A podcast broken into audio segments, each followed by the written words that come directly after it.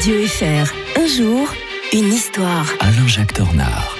Bonjour Alain Jacques Tornard. Et bonjour Mike. Quel plaisir d'être tous les matins avec l'historien de Radio Fribourg qui nous propose aujourd'hui un, un épisode méconnu euh, de l'histoire. Hein. 28 février 1921, la révolte des marins de Kronstadt contre Lénine. hein. Et oui, on pense toujours au faux bateau L'Aurore qui s'était révolté au, au début de la révolution bolchevique et toujours ancré d'ailleurs à Saint-Pétersbourg et on peut visiter.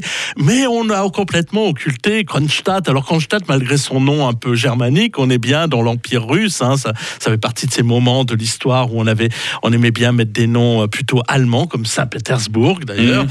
Alors les marins de cette célèbre base navale russe qui se trouve en face à l'époque de Petrograd, c'est pas encore Leningrad, c'est pas, c'est plus Saint-Pétersbourg, hein, c'est- très compliqué.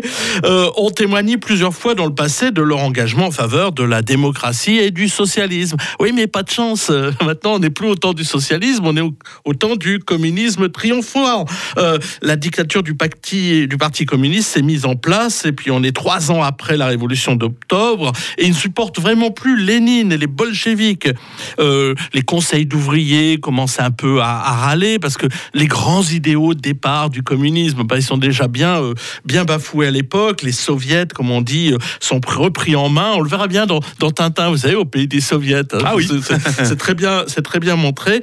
Et euh, à Kronstadt, eh bien, malgré les exécutions sommaires, les réquisitions de récoltes qui réduisent les paysans et les prolétaires des villes à la famine, eh bien, euh, bah, ils ne s'en laissent pas euh, compter, ces, ces marins. Et celui du cuirassier Petro-Pavlovsk réclame en premier lieu la réélection des soviets à main levée et non plus à bulletin secret comme l'imposent les bolcheviks, parce qu'en fait, on trafique un petit peu les, les votes en passant. Donc, euh, Mhm. à main levée, au moins, on peut se, se compter.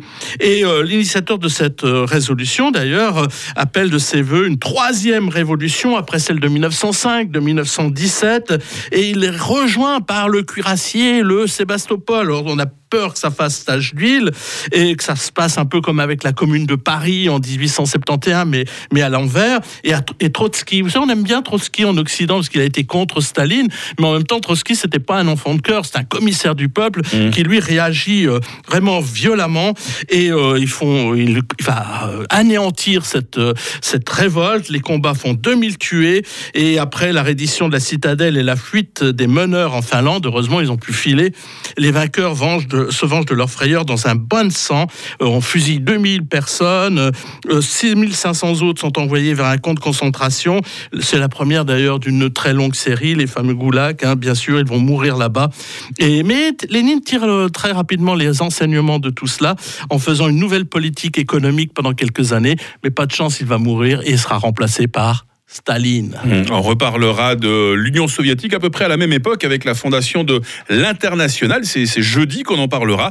Et puis demain, autre période clé de l'histoire, eh bien celle qu'on appelle les 100 jours avec euh, Napoléon Ier qui faisait son retour, mais pour très peu de temps. Ce sera à nouveau avec l'historien euh, de Radio Fribourg. Très bonne journée, Alain Jacques Tornard. Bonne journée à